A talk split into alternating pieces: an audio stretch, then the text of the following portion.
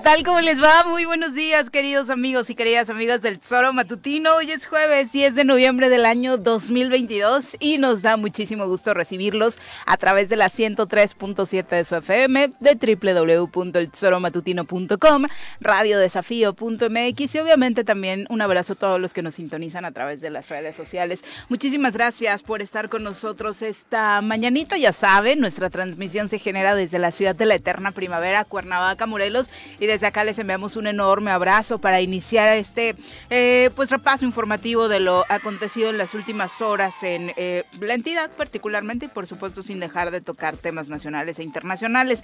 Eh, lo que sucede en Cuernavaca, por supuesto, respecto a las manifestaciones por la crisis que vive de nueva cuenta el sistema de agua potable y alcantarillado de Cuernavaca, pues ayer eh, desafortunadamente tuvieron un episodio eh, pues lamentable, ¿no? O sea, ya algunos dicen dentro de la desesperación por los bloqueos, otros lo observan como parte de la cotidianidad en Cuernavaca, donde a la menor provocación cualquiera sacó un arma, pero fue real en uno de los puntos de la manifestación. Ayer eh, un sujeto dentro de un auto que estaba atorado ahí en la manifestación del túnel, pues pasa y realiza disparos justo eh, frente a donde se estaba llevando a cabo esta manifestación, ¿no? Eh, complicada la situación eh, que se vive en general en materia de, seguridad, ¿no? Pudo haber sido la manifestación, pudo haber sido que lo rebasaron, pudo haber sido cualquier argumento. El punto es que un delincuente todo el mundo está armado, ¿no?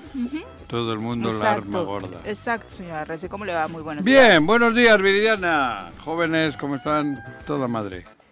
Muy bien, muchas gracias. Buenos días. Pepe, ¿cómo te va? Buenos días. Bien, buenos días. No sé, la efusividad de Juanjo me dio un poco de risa nada más.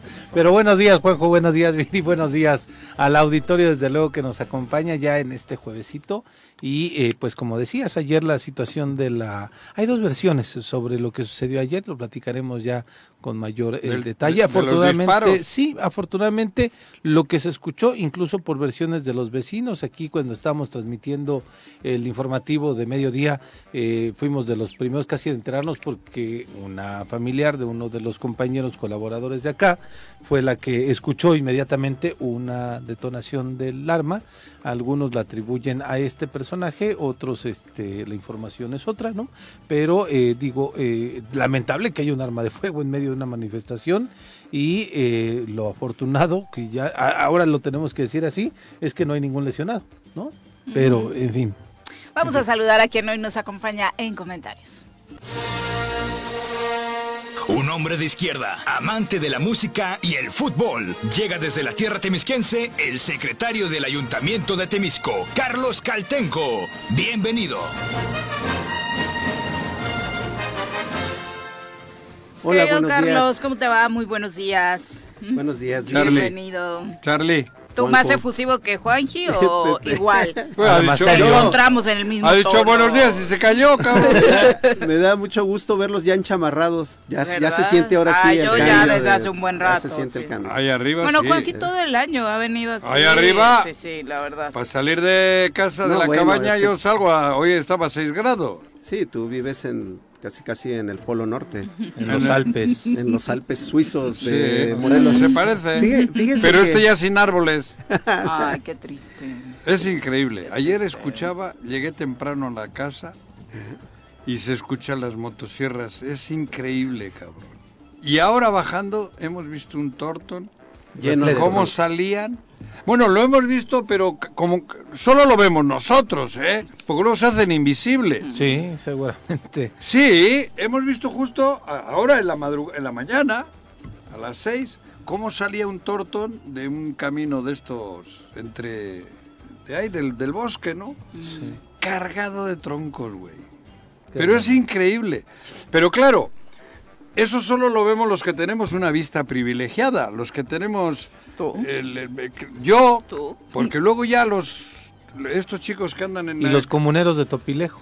Sí, bueno. Nada más esos, digo. Por envidia. Porque no, es que los de Topilejo fueron a los que balearon a uno de los. Ah, de allá abajo. De allá, sí, sí, sí, de allá, arriba, más arriba. Y que denunciaron. Eran los guardabosques. Sí, los guardabosques. Sí, los que decían que iban escoltados de una de una patrulla de la policía Morelos. Las, personas que agredieron. Es que gente eh, eh, esto está hilado, aunque no, no pa- aparentemente Obviamente. localmente no tenga Pero relación no. el que una persona detone un arma de fuego en una manifestación Eh. y de que tengamos ese tipo de, de- Es la permisividad, Carlos, ante todo, ¿no? La impunidad tiene que ver con la ausencia de autoridad, ya sea por intención o por omisión. Y O por, co- o por colu- Colusión, colusión. sí, sí. ¿Eso dijiste? Sí, que estaría Ah, dentro de la perdón, intención, perdón. ¿no? por Ujú. intención o por, Ujú. por- por Sí, omisión. sí. Eh, y es gravísimo porque si para, para andar seguros después todo el mundo va a tener que cargar un arma, No, está cañón. Joder, No, pues vamos a estar en como Estados Unidos, ¿no? Con una situación de, de- de- Bueno, y para, para no variar, eh, lamentable, en Cuautla también hubo de nueva cuenta otro ataque, ahora a una taquería, la noche de anoche. Sí, y Sí, el aparecieron- cobro de piso está todo y lo que otros da en tres este cadáveres en. Amacuzaco. ¿Sabes que por ahí, sí, ¿no? sí, sí, pero ¿sabes que escuchaba el alcalde de Cuautla? Dábamos la nota ayer. Ese es Dice, ya decidimos bajar, reducir el horario de los eh, Claro. Negocios. de los de los de los antros. Claro. Ya ahora van a cerrar a las 4 de la madrugada. Para que los maten a las 3.35. No, espérate, pero porque por, Como ¿cómo si a las el 4 horario de la madrugada? ahora cerraban Porque Ah. a la- cerraban hasta las 11. ¿11 de qué? de la mañana. Sí, Del día siguiente. Del día siguiente se entera alcalde que tiene 10 meses como alcalde y los bares y los establecimientos de Cuautla funcionaban hasta las 11 del día siguiente. No, pero ya a las 4 ¿Ese de la de dónde madrugada. lo sacaron? ¿Ese De es, Morena. ¿Es terrestre? Es amigo de este Terrestre. terrestre. ¿Sí? Pues Parece parece. extraterrestre. Pues, pues, bueno, güey. parece que no conoce Cuautla también, ¿no? Por eso te digo que parece Pero, extraterrestre. o sea, ve nada más- extraterrestre, güey. ve ¿Y nada ¿Cómo más- se llama el de Cuautla? La Sí. estrategia Rodrigo Arredondo. La estrategia Arre- de digo los seguridad- cinco feminicidios este fin de semana. Pero la estrategia de seguridad, en lugar de, de recuperar las calles, es bajar las cortinas. Claro, ¡Qué cerrar los ojos. barbaridad! Como Cerrar- el avestruz. Así- cerrar los ojos. Es que así dijo el gober, ya que cierren los bares. Así como dijo alguna vez, hace dos añitos, algo así, que los delincuentes se vayan a tirar balazos al cerro. Por- pero, por- Entre por- ellos. Pero porque son un chingo, digo. Gran estrategia de seguridad. Son un chingo, güey. El- la gran, eh, pero gran estrategia de seguridad. El problema es que no le hicieron caso los, los, este, los delincuentes, Porque ¿no? son Por si Y no- ahora después dijo, ahora cierren los lugares para que ya no disparen. ¿qué si- pasó Por con si el- no saben, los responsables que tengan problemas de seguridad, ¿Qué? el tema es fuerza. cap- fuerza sí, sí, sí, fuerza de tarea. Fuerza de tarea es este estado de la fuerza. Sí, sí, sí. Ese es el problema. Si en la CES no saben que necesitan mejorar su estado de fuerza, si en los municipios no saben que necesitan mejorar su estado de, de fuerza, pues Oye, los que no se doblegan son en el Congreso, ¿no? Pues parece. Por lo del fiscal, ¿no? Que No, lo del fiscal y ayer hubo, hubo toma- tomaron decisiones otra vez importantes, nuevas ¿no? eh, nombramientos en torno Ajá. a la Hacienda de... Pública y, Y al SAT, al eso. SAF, exactamente. Sí, ¿no? El Congreso del Estado ayer se reunió para Ah. varios temas, eh, los Ah. cuales dio a conocer precisamente para que la ciudadanía esté enterada de que eso, ¿no? No hay Oye. sumisión ante otros poderes. Dentro de lo que se determinó por unanimidad fue que el nuevo auditor especial de la Hacienda Pública sea Salvador Rangel Fernández, el auditor especial eh, munic- de Hacienda Pública Municipal Héctor Israel Mendoza, el auditor especial de organismos, organismos públicos Yuren Brito, de organismos públicos B Rodrigo Ortiz Hernández, director general jurídico Wendy Karina Velázquez y directora la- de capacitación Alejandra Jiménez. ¿No han movido a la América ¿no? esa? A la que, No. a la No, que- no es- no, no es esa, es- no, son no, dos porque temas diferentes. me parece que tiene que haber una convocatoria antes para Ah. poder hacer una remoción si fuera el caso en ese Pero sentido. tiene que ser el caso, hombre. Yo, yo creo que sí. Yo Sí, creo que el hombre, nombramiento que se joder. dio con la legislatura anterior, no mucha gente estamos. eh, No, esa chica le está cuidando los calzones a, Me parece que sí, ¿no? al, Ya ha al sido. gobierno, cabrón. Y, y yo creo que podría ser ahora sí. Oye, ¿quiénes son la- esos dos la- hermanos? Starsky Hash. Uno es senador y el otro es diputado. ¿De dónde son esos? Starsky Hash. Bueno, son de Cuernavaca. ¿Ah, sí? De Sergio, el senador, se, No les decían más lo mismo cuando venían aquí. güey. Teníamos más No referencia. les decían lo mismo cuando Pero venían era- pero es que han cambiado ellos, no yo. ok, ok. ¿Yo he cambiado o qué? Si ellos Sí. antes decían cosas del Ellos decían todo lo contrario. Del gobernador. Ah, También cabrón. quien les creyó, ¿no? Ah, no, sea, pues sí, pues lo que decían. Ahí va la hostia. Yo- a mí me invitaron a comer un día y me dijeron, Juanjo, vamos los dos a un proyecto, estamos hasta la madre, no queremos en esto. ¿En qué no creían, Juan? En esto, en el gobierno. El, uno iba para gobernador y el otro iba para no sé qué, me lo dijeron ellos. Digo, para quien no Y entienda, de hablamos repente, cabrón. Los hermanos Pérez Flores, ¿no? Uno No, diputado local, otro senador A de mí- casualidad. A ver, tú me has dicho que no les decía lo mismo cuando estaban aquí. Claro que no, porque los que no dije- decían lo mismo eran ellos.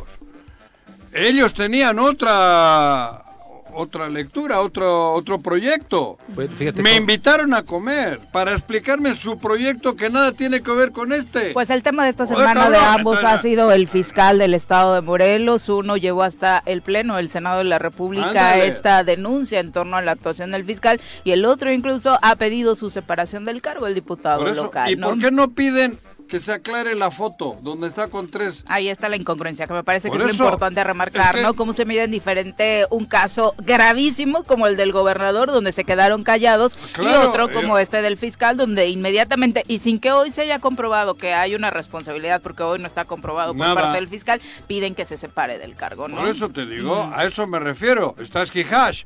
¿Por qué no salen y dicen que se esclarezca el por qué Cuauhtémoc Blanco tuvo una reunión con tres líderes de tres cárteles que eran en ese entonces enemigos entre ellos? Antagónicos. Antagónicos. ¿Por qué no se aclara? ¿Por qué no piden eso? que se haga un lado en el cargo, porque si tenemos en el cargo de gobernador a un tipo que está con esos en una foto y la foto es verdad y la reunión existió, hostia, estamos jodidos. ¿Por qué no piden eso? Ahí se vería congruencia y también luego decir y que se esclarezca el caso de la del feminicidio de esta chica, cabrón. Lo decía incluso el Joder. diputado Francisco Sánchez Zavala en la rueda de prensa que dieron ayer previo a la sesión, a la continuidad de la sesión ordinaria que se tenía, cuando una periodista le, le preguntaba justamente si iban a pedir la salida, que alguno de los compañeros, eh, haciendo referencia a Arturo Pérez, había solicitado la salida del fiscal y el eh, presidente de la mesa directiva del Congreso, Francisco Sánchez Zavala, mencionaba justamente eso. Dice, no hay un delito que perseguir hacia el alcalde, ¿no? Hacia, perdón, hacia el Hacia el fiscal. fiscal. Tenemos que eh, iniciar desde, el- desde la presunción de inocencia. Estamos actuando de manera responsable y dijo él mismo, ¿eh? Así como nosotros tampoco hemos pedido la salida del gobernador por esa foto, hemos dicho que se investigue.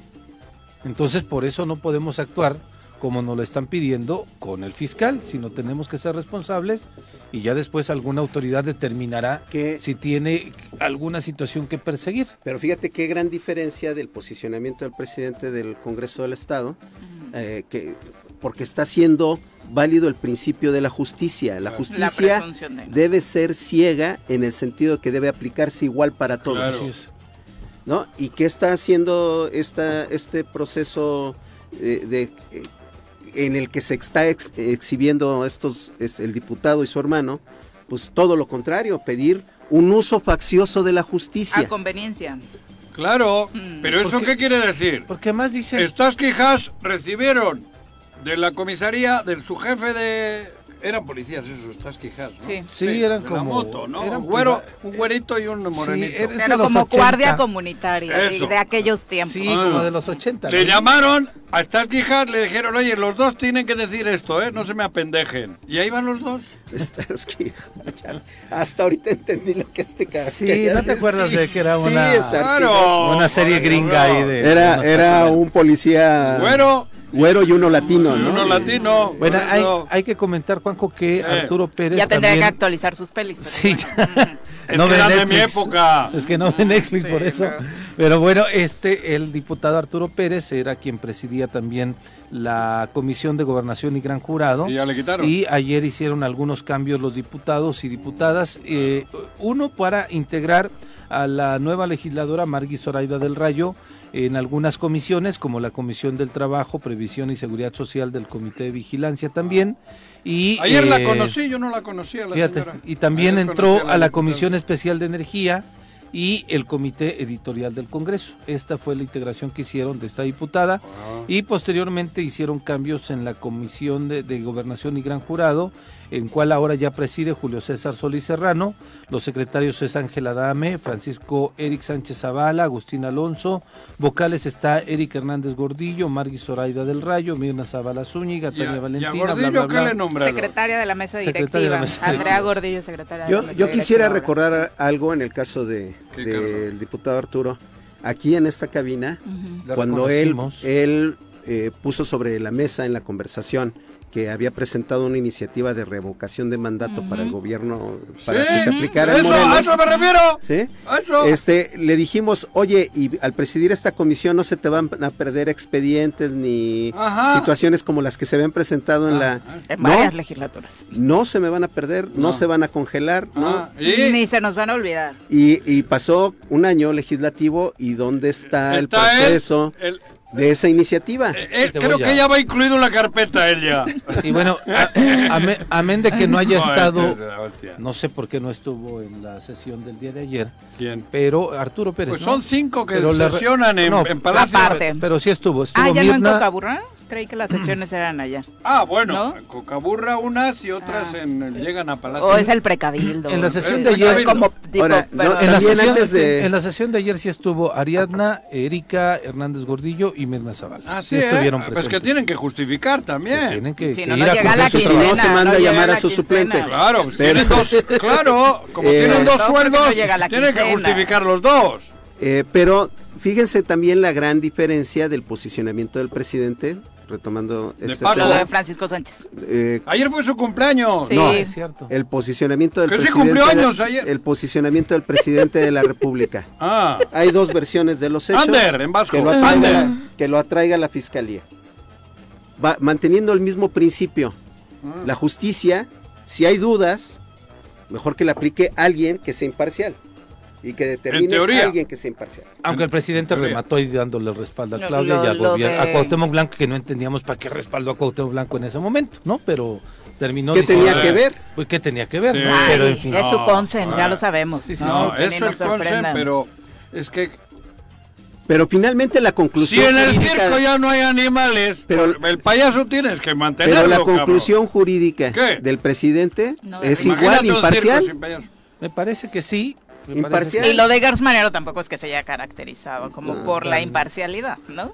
Más en sus temas familiares, ¿no? Exactamente, Sí, entonces sí, sí, no sí. es precisamente a lo que le haya abonado Oye, particularmente pero ese durante caso su de, de la, administración del feminicidio, Cada vez van cada saliendo más datos. datos, más Ayer- datos, digo, ¿no? Sí. Las conversaciones se filtraron. Ayer en el pues, país. Afortunadamente me parece que, bueno, eh, en general, no solamente en este caso, este tipo de filtraciones, en esa parte sí coincido y creo que El todas WhatsApp. las autoridades también, pues a veces no abonan mucho, ¿no? A que la justicia llegue más pronto, pero lo que se no conoce entendí, ayer... ¿qué dicen en el WhatsApp? Pues se ponen de acuerdo para ver la forma en la que van a ocultar el tema. Ah, eso. Eh, es la conversación particularmente entre Vanessa y Rautel. Ah. Se dan a conocer datos en los que lo adelantaba el fiscal en la entrevista que nos dio. Había coincidencias también con la Fiscalía de la Ciudad de México en torno a que las ubicaciones de los celulares de ambos sí estuvieron el lunes 31 de octubre por la mañana aquí en la autopista México-Cuernavaca. Sin embargo, lo que se amplía es que el, el celular de Rautel estuvo dos veces ubicado ahí, una ocasión por la mañana,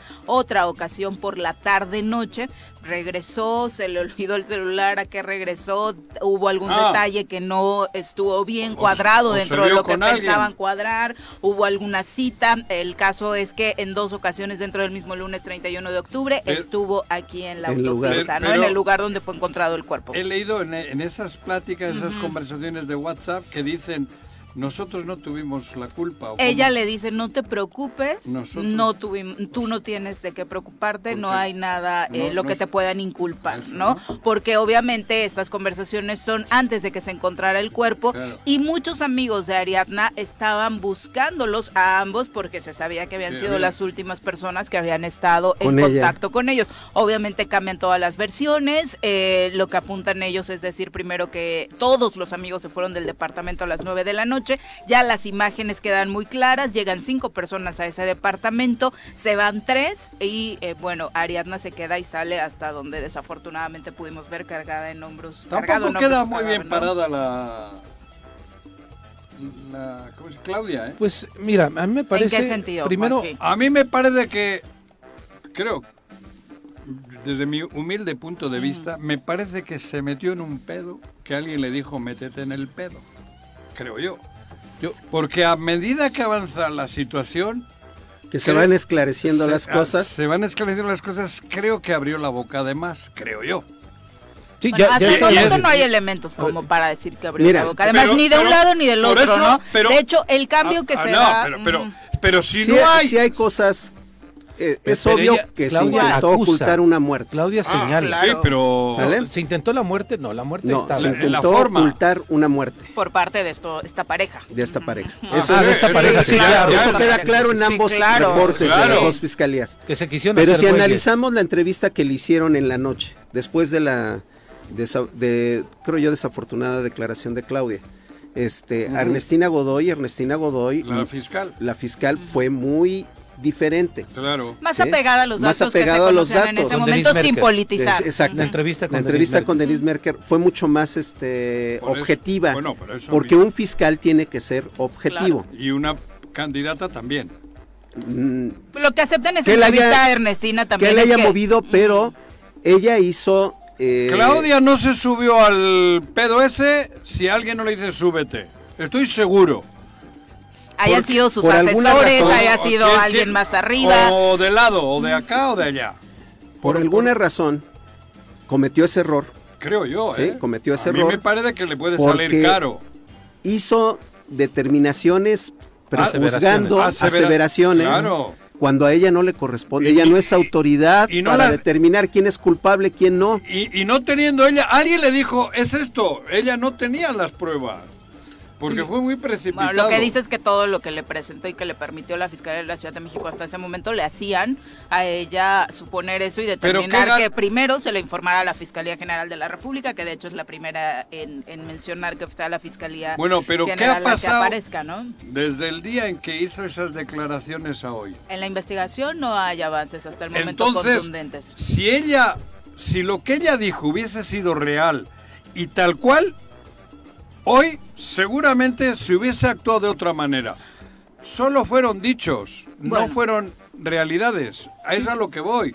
Sí, que a Claudia se haya metido en ese pedo me extraña. No Hasta sé. hoy lo que tiene, creo que más tranquila la familia es que sí la Fiscalía del Estado de Morelos haya cambiado el dato en torno a cómo se va a investigar este tema. Ellos decían que no era un feminicidio, hoy sí aceptan que tiene que ser investigado como un feminicidio. A mí me parece ¿no? que el error de la fiscalía de aquí fue enfocarse en la muerte de la chica y no enfocarse Solo En las causas de la muerte. En- Ven en las enfocarse causas, pero solo que, en- no, que de pronto no le prestaran importancia a Juanjo a al decir, resto. Estamos investigando cómo llegó Por- la chica aquí. Lo dijo el, el fiscal de una man en algún momento, pero no fue tan enfático en decirlo, tan contundente, y es por eso que eh, a partir de ahí se argumentó que querían ocultar una muerte. Ya después cuando escuchamos al fiscal aquí platicando con que- nosotros, ya mencionaba, en la carpeta de investigación coincidimos con la geolocalización de los celulares de estas personas y demás.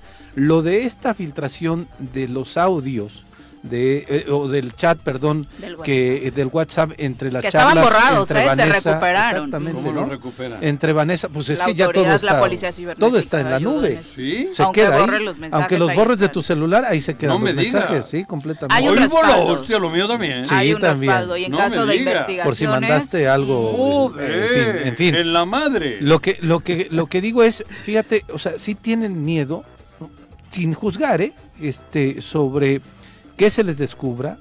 Obviamente saben que cometieron una estupidez al sacar el cuerpo No, de la chica y tirarlo no acá. es una ¿no? estupidez. Bueno, es un crimen. Es un delito. Es un delito y es una sangre fría terrible de este bárbaro que todavía se presenta al funeral y a decir una serie de estupideces, pero en fin. Ah, ese Pero- es el que aparece en una foto con otro de Morena. Sí, que aparece con el secretario varios, de gobierno con de, de, de la Ciudad de México. Batres. Batres, Martí Bat- Batres, Martí perdón, Batres. Martí Batres, Batres, ¿no? sí, lo confundí Que son el- amigos y que tal, ¿no? Dice Bueno, argumenta también en la las fotos fotografía. en ¿no? WhatsApp. No, no, no, no, no. ellos- En- la- en Instagram. He visto en el. el- Tal vez se lo encontró como el gober a los Es, otros es tres. una foto de Raúl de casualidad. donde dice aquí con mi amigo, creo que todos hemos Con subido fotos donde No. subimos... Si ¿no? titulas con mi amigo, no es una casual. Antes ya, le, Yo, ya se han yo conocido. conozco a muchos Que no tiene nada que ver. así, Pero Bartre nada claro. tiene que ver en esto. No, cuidado, no. cuidado. No. Estoy diciendo que es un tipo que no es un cualquiera. Que Ya tiene muchas relaciones políticas, eso queda no claro. Mm. quería meterle a Bartre en el pedo. Quiero decir que él no es, no es un ajeno a la, la- a la farándula esta de la política, ¿no? Exactamente. Sí, sí, que, sí. hay, que ahí puede estar el móvil Claro. de por qué querían ocultar la muerte de la Claro, Y de por qué eso. pensaban que podían ocultarla fácil. ¿no? pensaban- Ah, Alguien con ese ocultar. tipo de Claro. contactos, pues obviamente cree que la va a tener más fácil, ¿no? Claro. ¿Te acuerdas que ha pasado- ah, pasó aquí en Morelos hace o- mucho O ya era tiempo? hasta candidato para el 24. Y a muchos les ha funcionado, o sea, cuántas veces nos han mencionado y, y de manera extraoficial como presuntos asesinatos en departamentos o casas de Por- políticos, particularmente relacionados con el Partido Verde y nunca ha pasado Allá absolutamente Pero nada, ¿no? por eso yo mencionaba a Claudia Entre- Sheinbaum. Entre Porque otros, el Claudia Sheinbaum, europea, ¿no? En la Riviera Maya, sí, otro sí. en Acapulco. Claudia Sheinbaum se ¿eh? mete en el pedo para ayudarle a Cuauhtémoc a chingarse a Uriel. Punto y coma. Esa fue la ¿A poco misión. crees que sean tan amigos? No, no, no, O- no. o sea, la No, relación política No, no, no, era- amigos, no, pero es que hay un, hay- ya hay un proyecto. Ya hay un proyecto para el 24. Eso tampoco me estoy inventando yo. Y Cuauhtémoc es el que les puede ayudar. De alguna manera, como hay tanto americanista y tanta hostia que todavía solo le ve como aquello, porque no les ha tocado sufrir lo que a nosotros, entonces estos, digo, yo lo entiendo, ahí es donde se precipita. Sí, me parece que la... Ahí No, y se va a enojar precipita. Marcelo porque se supone que Cuau y su equipo iban a operar para él, ¿no? Bueno, quién sabe estos ¿No? Ulises. Bueno, también decían que Claudia estaba molesta porque Ulises en su día le, le mandó a pedrear Le hizo el la vida imposible. Mm. Pero en esto ya de la política ya no sabes. eh, No te digo que le estás quijando, lo estuvimos aquí diciendo. No, bueno, en la política, por supuesto, vemos enemigos un día y al día Claro. siguiente dándose besos y abrazos. Todavía el, eso. el viernes que yo fui a una cena con la secretaria general del PRI, eh, ¿Fuiste una cena ah, con periodistas. Son los No, dos. ahí sí, ahí Hay sí yo algunos- voy a entrar en defensa Hay algunos de- periodistas que hay De algunos Claudia. o uno periodista No. que decía Se- que iban a llevar eh, Ulises iba a llevar a 22 alcaldes de Cuernavaca, Que se los de. Morelos, no, a reunirse con Claudia Sheinbaum. Yo dije, "Neta, Pues ve. tanto poder, Pe- pero es alguien que no le creo mucho, yo desde hace mucho tiempo, pero bueno, entonces por eso digo en el ¿A que no argumentaban? Pues al periodista que mencionó Ah. eso, que decía que Ulises iba a llevar, por eso decía que Viri, eh, en el sentido de que como- ahí parece como que le están queriendo jugar a las dos aguas, ¿no? Este, con un poquito con Marcelo, Pero- tómate la foto ya, o un poquito con Claudia, tómate la foto. Es que, Juanji estaba muy a ver, seguro a que eran Team Marcelo, ¿no? eh, creo que, Que creo que todos coincidimos, todos coincidimos que, que Morena tiene tres caballos fuertes, Sí. ¿no? De- Claudia. Dos, dos. ¿no? Adán. Lo de Adán Augusto. Claudia, Con Adán todo- Augusto con todo respeto. y- Adán Augusto se va a sumar con Claudia. Te- Probablemente. ahora Te lo digo. ¿sí? Sí. Pero vamos a pensar que tiene tres y a lo mejor van a terminar dos. ¿no? En la recta final. Sí, dos. Sí, pero el proyecto es mucho más grande que los dos. Claro. Es mucho más grande que Morelos. Sí, la 4T. Sí. Y Claro. por eso, yo ahí sí, por es- te- les decía, yo voy a salir en defensa de Claudia, porque de lo que se trata es de marchar unidos para el 24. Está Sí. Carlos. Pero Sí, yo creo que Pero para- pues acá el fiscal no juega Si ningún marchar unidos, papel. si A marchar ver. unidos, si marchar ver, unidos, ¿qué? implica, ¿Qué? implica en un momento dado dar un respaldo porque te lo piden, ¿sí? Dale un respaldo Sí, a Cuau. Pero tienes que hacerlo con mucho cuidado. Sí, claro. Y creo que Solo es ese un es el error de ella. Solo sería un respaldito. Porque además Porque si es un respaldo como el que se le está dando, la 4T en Morelos no está haciendo como debe de ser. No está Ah, haciendo sí, re- claro. Así de claro. Yo creo que Es no que el respaldo debería no- ser de a Cuauhtémoc al en eso- movimiento. en eso no estamos este, Ah, no, no, no, En debate. Yo, el debate tiene que ver con el contexto este Exacto. porque salió Sí, sí, Claudia. estoy de acuerdo. No, es Yo- que yo- yo es soy- más importante Fíjate, ¿eh? que las broncas locales que tenemos. Sí, además- Desgraciadamente. Yo he llegado a Y yo me acuerdo hace dos años que, que comentábamos el tema, pues es que nos toca hacer la jugada de sacrificio. Sí, A ver, terrible. pero yo he comentado aquí también que yo, entre esos tres que dices, creo que la mejor para mí es Claudia. Para mí. Sí, Juan, eh, Juan Costín Claudia. Yo soy Team Claudia, güey. Ay, pues Claudia. esta semana no se te No, no, pero mucho, claro que no, ¿eh? porque tampoco... Agua.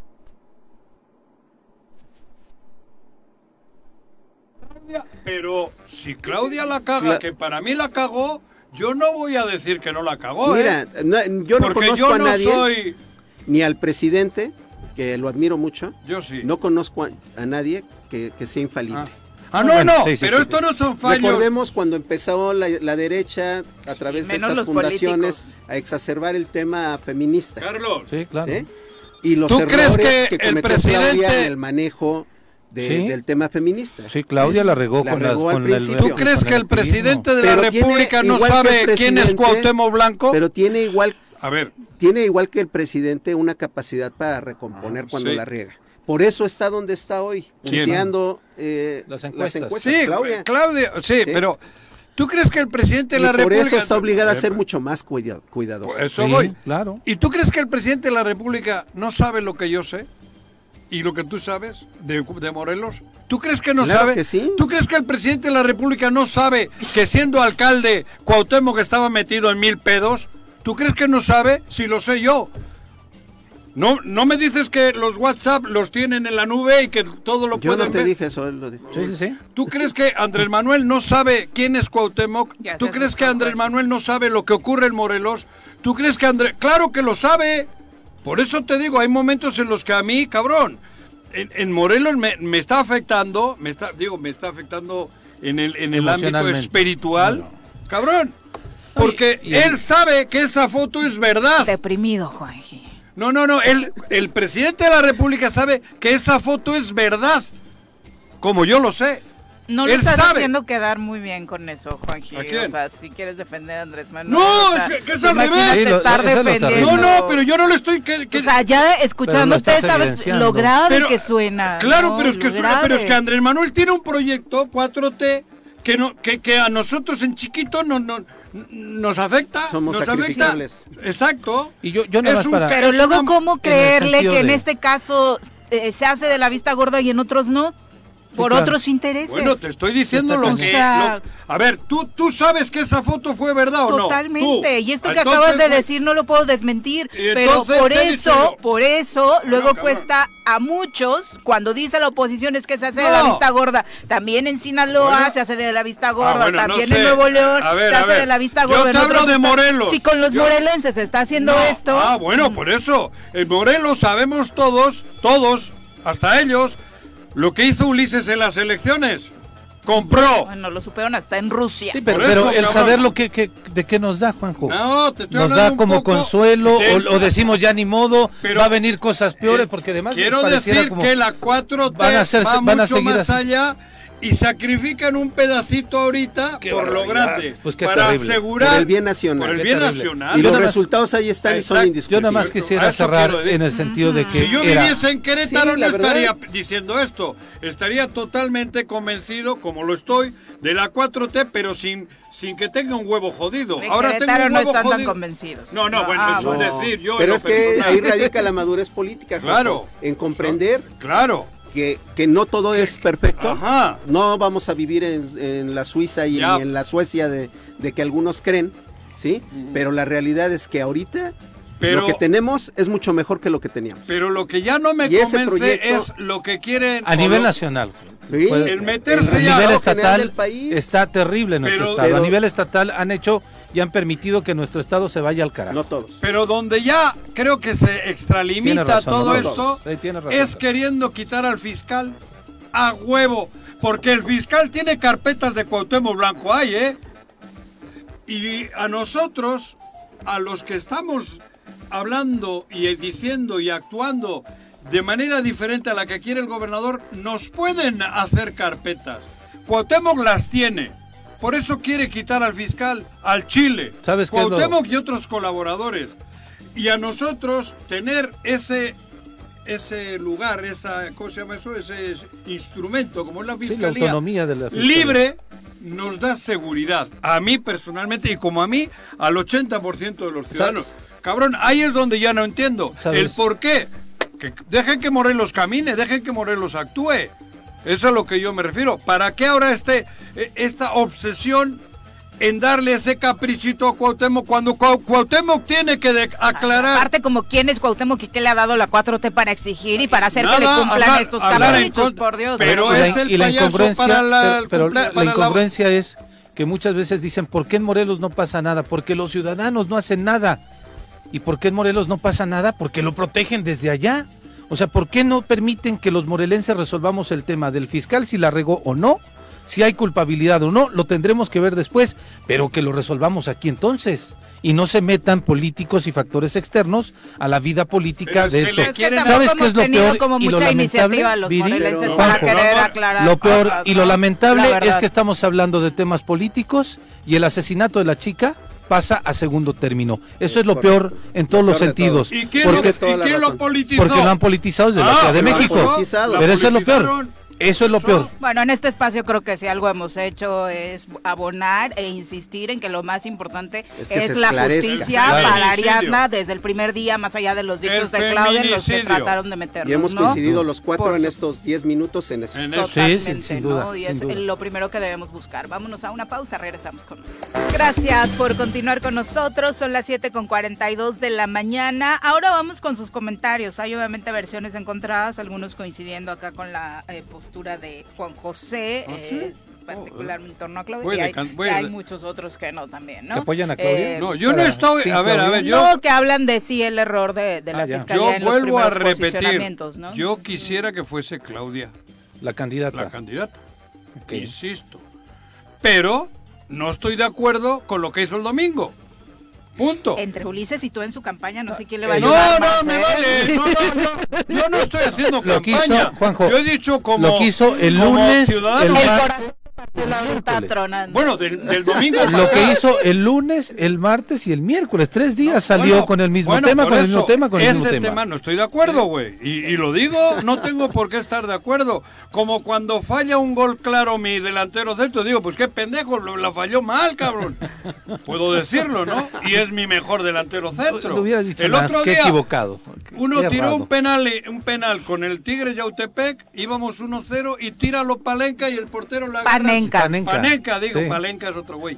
Panenca No, no existe, es Palencia. el otro. es un amigo mío, Ah, el ok. Palenca ese, güey. Mm, inventado. Y lo agarra el portero y dije, mira este pendejo, puedo decirlo. Modera si- tu lenguaje, vamos a pasar a la entrevista, Ah, por favor. Pero es lo sí, que no, dije, bueno, no es lo sí, que, o no, sea, bueno. estoy haciendo una repetición. Una analogía de. Y lo que hizo Claudia me parece que no estoy de acuerdo en ese porque creo que venía con una misión Traía y no la Ahora, de esclarecer el feminicidio. Vol- volviendo Venía a por la cabeza de una persona que creo que es importante el, el que sea autónoma. Ahora con los como- comentarios Amén. del público como dice redondeamos. Pepe, como dice Pepe, ¿Qué? lo triste es que estemos discutiendo el tema político y no del esclarecimiento. Claro. Y hay un, hay un Pero desde el primer día se pusieron a analizar lo que decía Claudia y lo que no Claro. decía hay un Claudia. tema- o sea, ¿quién tema es la que- responsable? Que acaba de Mm. comentarnos. Ustedes aquí le the dedicaron media hora. Y ella. Y este, y que es importante. Yo creo que si empiezan a investigar otros casos de chicas que, eh, La de ayer en la México Cuernavaca salieron- apareció otro cadáver que salieron de la Ciudad de de 31 México. del Estado de México. Y salieron- otra Pero fue ya una territorio de la. Ciudad de México. Por eso, Una chica de una fiscalía la mataron ayer también. a ver, fiscales, Por ahí ambos, Sí. aviéntense todos los casos de, de mujeres que se hayan este, desaparecido saliendo de algún bar o de alguna convivencia con sus amigos y hayan aparecido muertas y a lo mejor allí los conductores. Ojalá tanto la Fiscalía de Morelos como la Fiscalía de la Ciudad de México les interesaran juntos. tanto esclarecer los feminicidios Todos. como en este caso, ¿no? Pero bueno, vamos a entrevista. Ya nos acompaña en cabina Julio César Solís, diputado local por Movimiento Ciudadano, a quien recibimos con muchísimo gusto. Diputado, bienvenido. Muchas gracias, Viri. Me da mucho gusto estar aquí con ustedes. Saludar, El gusto es nuestro. saludar nuevamente aquí a mi amigo Juanjo, a Pepe, Carlos. Muchas gracias y desde luego saludo con mucho gusto a, a toda la audiencia. Oye, qué desafortunado, ¿no? Que Triste. día con día y cada vez que nos Terrible. visitas, aunque tratemos de irnos por otro tema, hablar de propuestas, eh, hacia dónde va el presupuesto, que ha sido el- la gran palomita en este en estas semanas, la, la seguridad sigue rebasando. Triste, es terrible. Tú, lo- tú tienes ese tema en el Congreso, ¿no? El tema Sí, sí, sí, yo, yo, yo- el- sí, así es, yo Eres el presido. responsable de esa, ¿cómo se llama? Comisión. de una comisión, Comisión, de una de comisión, comisión, sí, que al final del día lo que yo he dicho en muchos medios que bueno pues uno como diputado desde luego tienes una responsabilidad este ese es un área es un tema que nos encargamos de, de ir acompañando de ir revisando de ir reforzando pero no somos los policías no porque No, de repente no, no, eh, tenemos algunos este cuestionamientos de que por qué no hacen esto por qué no hacen aquello. Bueno pues al final del día nuestra responsabilidad es legislar. Ayer preguntaba que te eh, hacían la pregunta de por qué no han instalado cámaras en las inmediaciones de Tepoztlán y en la carretera, cuando para empezar es federal, ¿sabía? es federal claro. Y después te- se lo preguntaban a los diputados, pues y Que tú pregunte a- perfectamente. a Guarnero, ¿no? Exacto, que pues tiene que le que- pregunten a él, ¿no? a Guarnero. Nosotros de lo que tenemos que estar ocupados es, por ejemplo, lo que hicimos precisamente en el, en En el el, en el presupuesto. de un aumento sustancial, un aumento 500 sustancial, millones, Para más que de no haya pretextos. exactamente, o sea, el, el propio eh, comisionado había solicitado un aumento de 300 millones de pesos respecto del presupuesto anterior. ¿Y qué le daba el gobernador en el suyo? ¿Cuánto, cuánto, cuánto venía? ¿Con qué 500 propuesta menos. llegó? ¿no? Así es. Entonces, entonces nosotros decidimos aumentarle aún un poco más Ajá. porque sí consideramos que el día de hoy el tema de la seguridad es un tema prioritario. Es un tema prioritario porque además a veces no nos damos cuenta, la verdad, pero eh, mientras sigamos viviendo en esta crisis de inseguridad, hay muchos otros temas que impacta, ¿no? Todos. El cierre, claro, el cierre de los negocios, la inversión, en fin, son muchos temas. Entonces, hoy para nosotros como legislatura, uno de los temas principales, todo el mundo, o bueno, la gran mayoría de los diputados coincidimos en que tenía que haber un aumento sustancial para reforzar a estas áreas que son las encargadas de la seguridad, tanto la CES como la La fis- Fiscalía. Para puntualizar, perdón, nada más, eh, porque lo preguntaba Juanjo, en el, lo que tengo yo de dato, en el presupuesto del, eh, que presenta el gobernador, el Poder Ejecutivo, está contemplando un, un mil millones, 119 mil eh, 600, y ustedes están planteando un mil 660. Así es, mil, Millones. 1.560 1560, millones. ajá, así es, 1560 ya. millones. Mucho más. Sí, sí, Sí. sí, así es. Por supuesto. Y, sin embargo, no sé si escucharon las declaraciones del gobernador ayer que dice que la el aumento, el incremento para la fiscalía son de casi 500 millones. el, el perdón, perdón, para la CES de Para casi CES, 500 sí. millones. El aumento para la fiscalía respecto de, este año al, al siguiente son 200 millones 200, nada más. Sin embargo, el gobernador dice que es demasiado el aumento para la fiscalía. Ándale, no así para, Para la, la CES. para la CES. Así es. Y si medimos resultados, Yo- cómo salgan para. Sí, y, ¿no? y yo lo que siempre he dicho es que, eh, digo, independientemente de, de todos los ingredientes que existen para que eh, los delitos se incrementen, eh, es una cadenita, ¿no? Lo primero que tenemos que hacer es, es prevenir, es la prevención, a través Claro. del El estado de la es, fuerza. exacto. Entonces, si no hubiese delitos, no necesitaríamos ni fiscalía, cabrón. Exactamente, Claro. exactamente, es algo lógico. Lógico. Entonces tenemos que reforzar a la CES, que es la que se encarga De de la la, prevención. prevención del delito. Claro. y tenemos que darle las herramientas, este, todo lo, lo- lo indispensable para que Para que tenga con qué. para que tenga con qué, y para que no diga pues es que no sirven las cámaras, es que no tenemos patrullas, es que no, No tenemos elementos, es que a los elementos Cobran se les poco. cobran poco. Claro. Entonces todos esos ingredientes es necesario atenderlos. Ojalá, yo lo que espero, y desde luego vamos a estar atentos, de que ese recurso se aplique de manera eficiente. que- Y aunque no es algo que les toca a ustedes, diputados, lo lamentable es que hoy creo que los morelenses ya no tenemos confianza en que sea la falta de presupuesto lo que genere la falta de resultados, sino la falta de capacidad. Aunque les des dos son mil millones. cuatro años después y no hay un solo resultado positivo. Es correcto. El día de ayer, como ustedes saben, hubo eh, tuvimos sesión y Sí. nuestro compañero diputado este Arturo Pérez presentó un exhorto. Hoy es Hash. No Oye, sabemos. Starsky, ¿no? Ayer te nombraron este también presidente de la comisión de, De- gran, de gran jurado, ¿no? Es correcto, sí. Ahí Bueno, pero hubo ¿qué, ahí una- qué ibas a decir? ¿Qué ibas a decir de Es Lo- que lo- me acordé, eh, la, pre- la presidía Arturo. La presidía Arturo. Y aquí cuando se presentó al frente de esa comisión en, en el Choro, le decíamos, si no, no va a pasar lo mismo en esta, com- en esta legislatura que la vez pasada que un expediente por ahí de uno de los diputados se quedó Se congelado. Y, dice, Te aseguro que ahora no va a pasar. ¿eh? Él contestó lo mismo, pero su iniciativa de revocación de mandato sí se quedó atorada. Todavía Sí. no. Lo, lo que iba a comentar es Eso que ayer ajá, presenta un exhorto invitando al, al, este fiscal para que se, se separe del cargo y Ah. se lleven a cabo las investigaciones Claro. no respecto Un punto de él y- acuerdo para un que punto se de acuerdo Una- un exhorto ajá exacto sí un punto de acuerdo para Está bien, exhortarlo está bien, está bien. sin embargo eh, Ocurrencia. eh, pues, pues es lo que digo yo ya no quise subir ahí al debate porque eh, también subió mi compañera Tania pero bueno lo que tenemos que ver es precisamente lo que tú dices Viri Claro. después de cuatro años Claro. Después de cuatro años Claro. pides un exhorto de esta naturaleza. Nosotros llevamos año y, y meses en esta legislatura.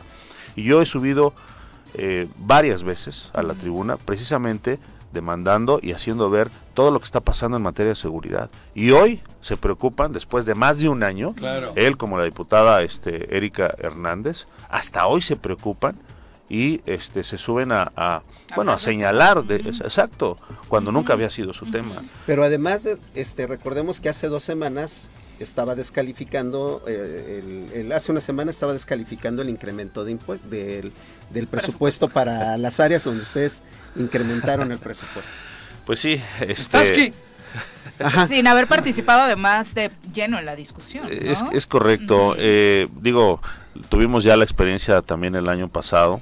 Eh, yo de verdad reconozco el trabajo que se hace en la secretaria, perdón, en la Comisión de Hacienda, que encabeza mi compañero diputado Agustín Alonso, porque tiene un equipo muy profesional. Y es un trabajo este pues profundo el que se tiene que hacer, es un análisis profundo, ¿no? Para ver qué áreas son las que realmente necesitan pues reforzarse. Prácticamente son todas, ¿no? Pero es muy fácil criticar y eh, no asistir sobre todo a las discusiones a este A la propuesta, al a las debate, sesiones de la de la comisión de hacienda donde se presentan los dictámenes donde se presentan las propuestas simplemente Pero no cobran. asistir claro ¿siguen cobrando Sí, sueldo? sí, claro, Ah, Yo claro. lo voy a decir. Pensé que lo donaban. Como es, y, y no es por una cuestión de la, de la afiliación, todo es pública, Morena. la amistad con Agustín, con, con el papá Ah, no, y el pero hijo, Agustín no es de- moreno. personal. Sí, sí, yo también. Pero me tocó trabajar con cuando la presidía este, Rosalina Massari. Massari, eh, institucionalmente y trabajar cuando la está presidiendo Agustín y es el día y la noche en la calidad del trabajo legislativo. Eh, es un acompañamiento del, del equipo técnico de la Comisión de Muy Hacienda. profesional, por muy cierto, ¿no? profesional. Por ejemplo, ahora en el tema de la ley de ingresos, en donde nos dicen aguas, hay una resolución de la Suprema Corte en el tema del DAP, ajusten estas estos tablas de valores, porque si no van a no van a tener problemas para para eh, Cobrarlo. eh, cobrarlo, etcétera, etcétera. La verdad, súper profesionales. Y cuando estaba Rosalina, era no, no sirve. No, ni siquiera lo recibía, ¿no? Para empezar. No, y- y, eh, Entonces es lo que te digo, pues es muy fácil criticarlo, simplemente dejar de ir, no, no presentarte y decir, pues no me invitaron, no sé de qué se trata, entonces lo voto en contra, ¿no? Mm. Lo más inverosímil. Vamos a tener que esperar otro año y medio el que le falta a Cuauhtémoc Blanco para los resultados. ¿Cuál es la postura del Congreso respecto a ella? Les dimos presupuesto y si no hay resultados, ¿qué digo? Bueno, eh, también es muy claro y hay que atender lo que establece eh, pues la ley, la norma.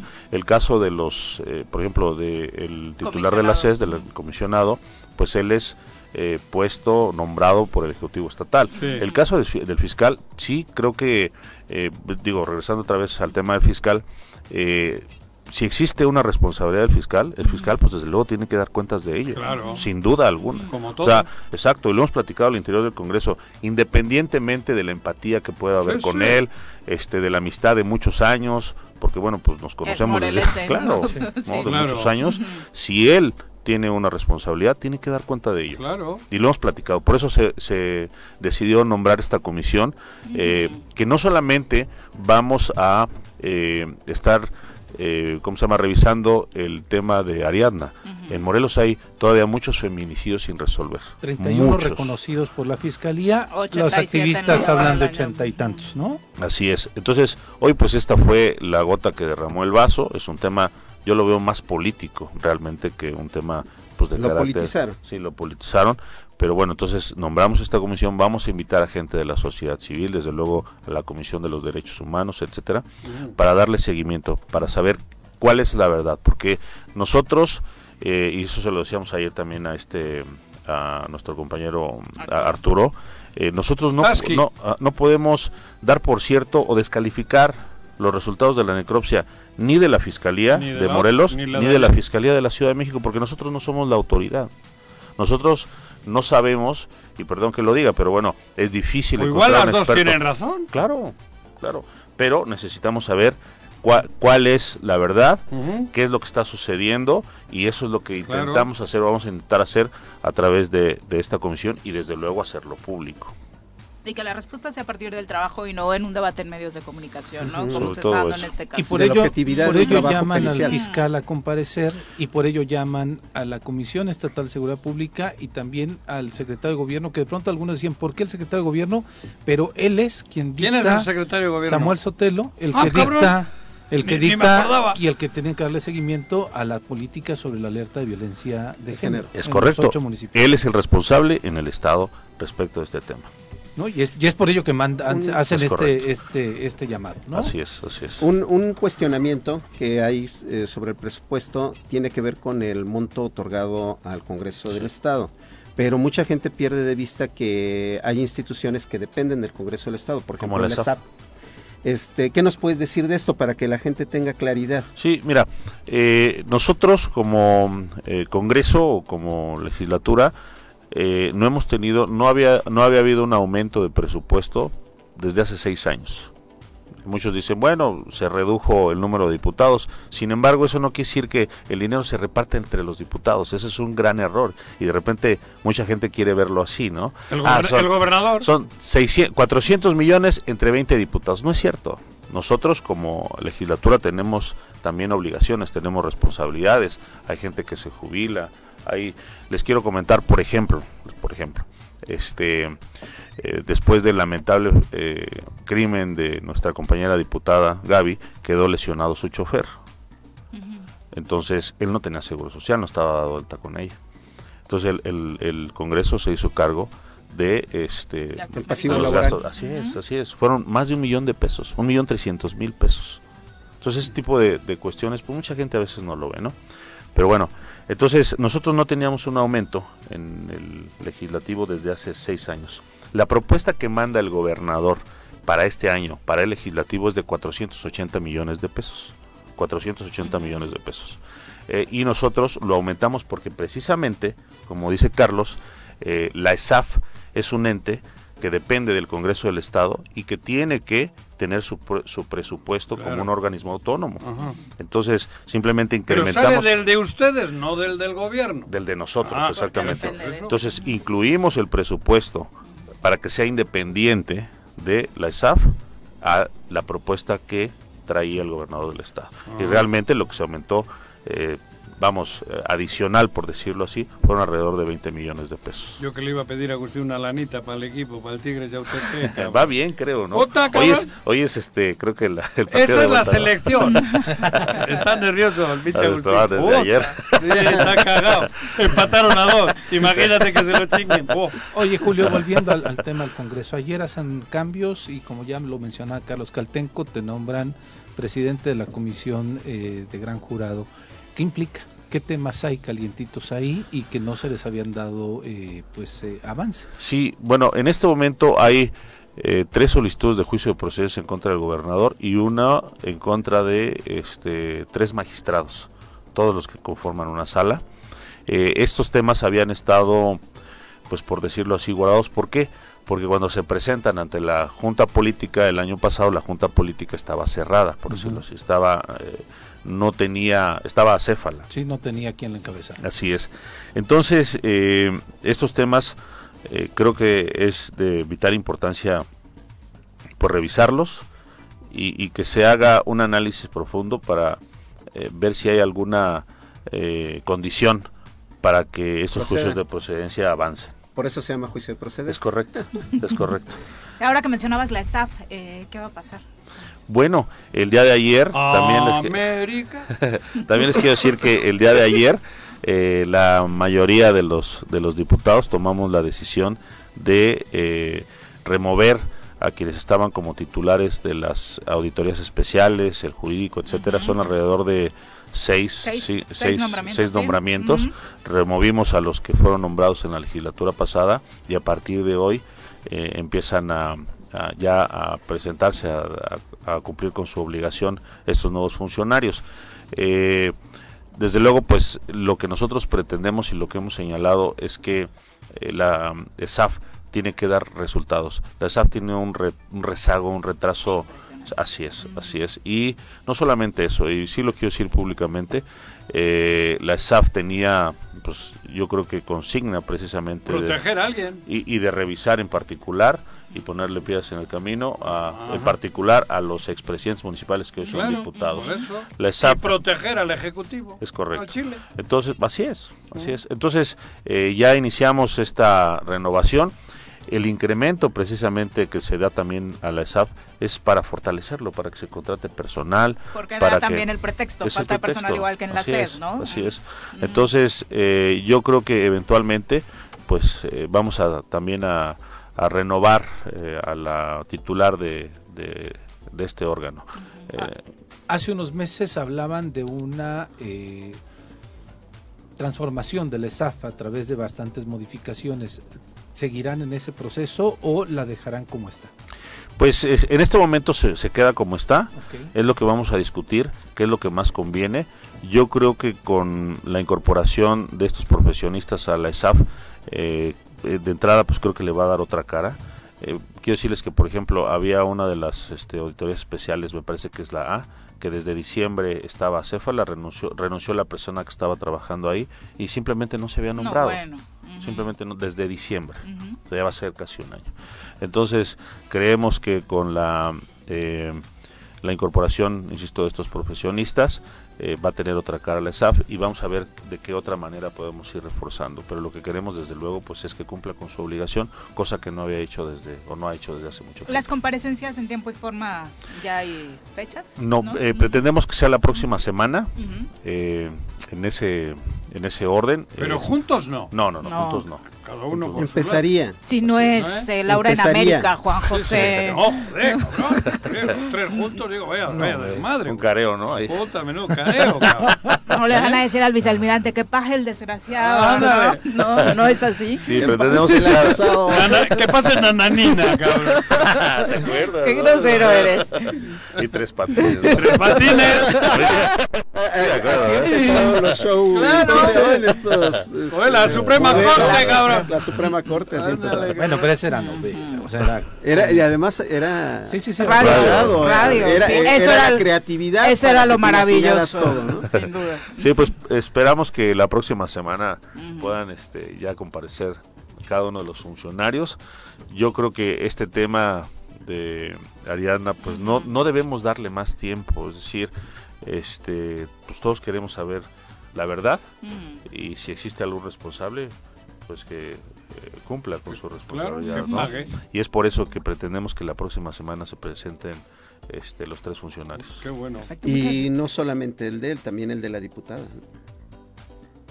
Perdón. El asesinato de la diputada. Ah, sin duda, por eso decía, sí. la comisión es para... eh, No es una comisión es- del caso Ariadna. No, No. no, no, no, en especial del caso Ariadna, pero de todos para los los feminicidios. Muchas gracias. Al contrario, acompañarnos. Es un gusto siempre estar tan de madrugada aquí con ustedes. Tú también Pero eres- qué ¿cómo? ¿Y me levanto muy temprano. ¿cómo? y muy luego temprano, llevas a porque- los niños a la escuela y luego vienes al choro. Así es, así es. Y era la tremenda corte, no la Suprema Ah, Corte. no, la tremenda corte. Se va a El enojar tremendo- don Arturo El Saldívar. tremendo No. juez de la tremenda corte. Ándale, cabrón. a. Venga la sentencia. Gracias por continuar con nosotros. Vamos a saludar ahora a través de la línea telefónica al presidente municipal de Jutepec, Rafa Reyes, a quien recibimos con muchísimo gusto en este espacio. Alcalde, ¿cómo te va? Buenos días. Viri, querida, bien, con el gusto saludarte, un saludo a Pepe, a Carlos, y espero que todavía mi amigo Juanjo se encuentre por ahí para mandarle también un abrazo con todo mi aprecio. Buen día. Anda, anda para variar flojito del estómago y entonces ahorita está ocupado en eso, eh, alcalde. Pero bueno, seguramente está monitoreando y desde allá te mando saludos. Eh, oye, a, a estas alturas del partido eh, ya podemos hablar acerca de ir recapitulando el programa anual de obra pública de este año. Así es, nosotros estamos llevando a cabo 28 obras en 15 colonias con un enorme entusiasmo. El día de ayer mismo pues ya inauguramos la eliminación de la cerillera, de todo lo que va de la cerillera hacia, hacia Pochotal. Quiero decirte que este es todo, digamos, un, un, trabajo que llevamos ya mucho tiempo tratándolo de tramitar ante la, la Secretaría de Comunicaciones y Transportes. Hemos logrado que nos den, por supuesto, el apoyo a partir de un usufructo que nos dan para poder ocupar esta vía que además es federal, pero también entendiendo que hay gente, que ahí vive gente, que hay que saber ser humanos y hay que tratar de que nosotros también contribuir, digamos, a esta necesidad que tiene. Ayer fue muy emotiva la encendida de luz, 39 años, 30 y más menos que tiene de fundada esta colonia y nunca habían tenido luz. El día de ayer pudimos encender y la verdad es que el entusiasmo de la gente era descomunal. Por tanto, bueno, pues para mí esto, esto me llena una enorme satisfacción. Vamos a seguir con el resto de las obras. En esa misma de franja estamos llevando a cabo el tema de la construcción del Parque Lineal de los Mangos, que estaremos concluyendo más o menos en dos meses para poder inaugurar.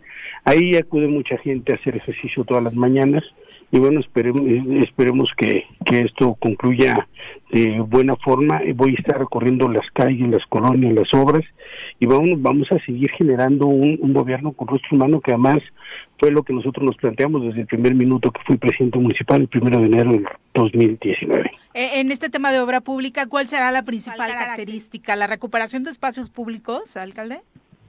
Estamos haciéndolo variopinto, recuperación de espacios públicos, drenaje, por supuesto, red de agua potable, red de luminarias en, en, algunos casos, que fue el tema del día de ayer.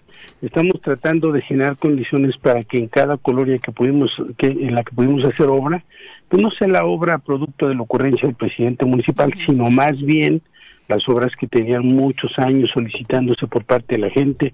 Yo he entendido que siempre se puede cuando se tiene voluntad y cuando se tienen ganas de hacer las cosas y hoy pues no fue la excepción. La verdad es que tocamos puerta prácticamente dos años ante la Secretaría de Comunicaciones y Transportes para que pudiéramos obtener este documento en usufructo y a partir de ahí, bueno, pues estar listos de, para iluminar las calles y adicionalmente para hacer un parque lineal que tanto, tanto se necesita. Oye, esta, esta parte, por supuesto, ya de la obra pública construida en 2022 les genera una visión más completa de lo que se tendrá que hacer en 2023 y para eso, bueno, se necesita también reciprocidad por parte de la ciudadanía a través del pago de impuestos como el predial. ¿Qué va a suceder con esto y cuál es la invitación a los ciudadanos de Jutepec? Pues pedirles que nos ayuden a pagar su predial. Necesitamos las contribuciones que nos permitan, bueno, pues tener el recurso para seguir eh, prestando el servicio de recolección de basura gratuita para seguir subsidiando una buena parte del agua potable porque a veces la gente considera que se le cobra mucho. No hay una buena parte del subsidio. Y si tuviéramos nosotros que meternos al tema del costeo entre la parte operativa lo que se paga por extracción de, de, agua potable ante la Comisión Nacional del Agua y por supuesto ante la Comisión Federal de Electricidad, nos daremos cuenta que la gente está pagando solamente el, el 40% del agua y el otro 60% se subsidia. Si nosotros adicionalmente a esto incorporamos que tenemos una, una cartera vencida más o menos del 52, 54%, bueno, pues wow. es para poner los pelos de punta. Es muchísimo. Y, ¿Verdad? Sí, sí. Y, y, bueno, pues si nosotros logramos este objetivo, de hecho, para el buen fin lo quiero anunciar, a partir de este momento vamos a quitar cualquier tipo de impuestos, este moratorios, etcétera, uh -huh. para ese día. Necesitamos recaudar, es urgente, los municipios lo estamos pasando muy mal, eh, los recortes a las participaciones federales cada vez son mayores, entiendo que esto implica también que se han caído las recaudaciones a nivel federal, a nosotros también, bueno, pues la recaudación a nivel local no ha sido la mejor. Y de verdad, este, tengo que decirlo con toda la claridad del mundo, hemos sido un gobierno absolutamente responsable, no hemos adquirido un solo centavo de deuda pública, no creo en, contra, en que contraer la deuda pública sea la manera más eficaz para sacar adelante un gobierno, tenemos que apretarnos el cinturón. Y a la postre, después de tres, cuatro, cinco administraciones con alta responsabilidad, seguramente estaremos en cero y ahora sí destinar la mayor parte de recursos a obras y acciones de beneficio social y no solamente a seguir haciendo eso el aparato burocrático. Bueno, el recordatorio entonces es importante. En el buen fin no hay recargos para quien quiera ponerse al corriente con el predial. Así es, vamos a quitar todos los recargos, este, y creemos que bueno ese, ese mismo buen fin, este, la gente vaya, acuda, pague, y, y, más que y más que generar condiciones de cómo lastimar porque además tengo que entender algo y lo digo con toda la humanidad del mundo la gente le está pasando mal en la economía Uf, muy mal claro. en todo el estado hay una condición muy adversa sumamente adversa y, y, de verdad es, es muy lamentable cuando la gente va y te discute temas sobre un asunto de pago este, de 200 o 300 pesos eh, y lo puedo entender, lo puedo entender porque le están pasando sumamente mal, pero si todos nos apoyamos, si nos volvemos, digamos, en este puente de comunicación, gobierno, sociedad, solidarios y, y tratamos de generarnos condiciones, seguramente será ganar, ganar yo ganaré porque tendré mayores recursos para seguir prestando servicios públicos de, de, mayor calidad, a pesar de que lo hacemos, y por supuesto para llevar a cabo obras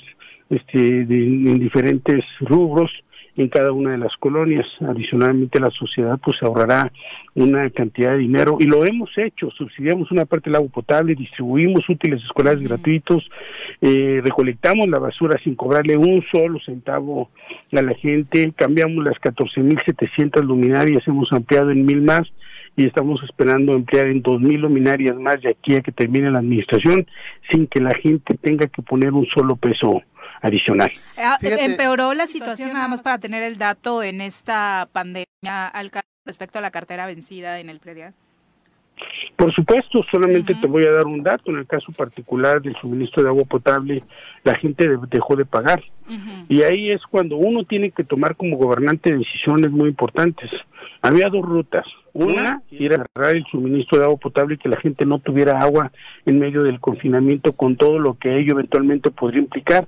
A mí me parecía un tema absolutamente irresponsable, porque por lo tanto, bueno, la determinación que tomamos es que seguiríamos en este mismo camino de prestar el servicio de agua potable. Desde esa época, mucha gente no ha logrado ponerse al corriente. Cuando llegan y te dicen, debemos tres mil pesos, pero no tenemos el dinero, entendiendo la economía familiar, hemos eh, firmado convenios, llevado a cabo convenios con la gente y les hemos dicho, págalo a un año, pero ayúdanos. ¿No? Y entonces a lo mejor esos eh, tres mil pesos que quedaron a deber ya se convierten en 220, 230 pesos que tendrán que pagar a lo largo de 12 meses. Eso es lo que estamos haciendo. Entiendo, por supuesto, lo que lo que implica estar en una condición económica tan adversa absolutamente para todos, incluyéndome a mí como gobierno. este, hola Rafa, te saluda con gusto Carlos Caltenco. Eh, tocaste un tema sensible, pero también abonando a esta parte que ustedes que, que estás poniendo sobre la mesa, no es justo que el costo de los servicios municipales recaiga nada más en el 40% de la población, en el 45% de los contribuyentes. Creo que es un llamado a la solidaridad de los ciudadanos también, porque luego la exigencia siempre es al municipio. El primer respondiente del Estado mexicano es el municipio y toda la, exigencia de la calidad de los servicios, de, que haya agua, de que pase el servicio de recolección de basura, de que estén alumbradas las calles, recae la atención en el municipio. Pero a la hora de estar al corriente de nuestras contribuciones, pues resulta que lo, lo, quienes cargan esos gastos, pues nada más es una parte pequeña de la, de la población. Y que son los mismos cada año, ¿no? Y que son los mismos cada año. No se vale, ¿no, Rafa? No se vale, claro, y adicionalmente tengo que decirte algo, mi querido Charlie nosotros somos la primera mano del gobierno, me refiero a la figura del presidente municipal todo, la, la, sociedad considera que todo debe quedar ahí resuelto. Como no tienen a su alcance sus manos poder llegar a otras autoridades, y si llegan a algún legislador, pues le dicen, nosotros estamos aquí para legislar, no para prestar este tipo de, atenciones o apoyos, pues evidentemente las cosas van cayendo aquí. No solamente en función de lo que implica el tema del agua potable, la recolección de basura, el suministro de agua potable, la poda, por supuesto, la limpia de canales, eh, de barrancas, etcétera, sino también cuando la gente necesita un apoyo para medicamentos acuden con nosotros. Solamente les voy a dar un dato y quizás esto refleje este gobierno que estamos haciendo nosotros. Eh, hemos distribuido 3.700 sillas de rueda, bastones, amuletas, eh, muletas, perdón, muletas y, y, adicionalmente, bueno, pues también andaderas que la gente requiere porque le está pasando mal, apoyamos con el tema este para el medicamento en el pleno COVID, que además todo esto nosotros no lo estamos comunicando porque nos parece que es tanto como querer medrar políticamente con el dolor humano. Apoyamos a la gente con tanques de oxígeno, compramos 15 tanques de, oxígeno, los llenábamos, se los distribuíamos a la gente, tratábamos de apoyar en todo lo que podíamos, en todo lo que estaba al alcance de nuestras manos. Pusimos también a la línea la posibilidad de poder eh, tener eh, médico gratuito vía telefónica, pues un poquito para, para tratar de de, de, orientar a la gente qué tendría que hacer en este asunto del COVID. Distribuimos los medicamentos que los médicos consideraban teníamos que adquirir para mandárselos a la gente a sus casas. En muchos momentos, y ustedes deben de recordar, porque a veces dije, es muy crudo ser presidente municipal a veces cuando de repente bueno, la gente te dice, bueno, ¿y qué tanto se ha hecho? Bueno, ¿qué tanto se ha hecho?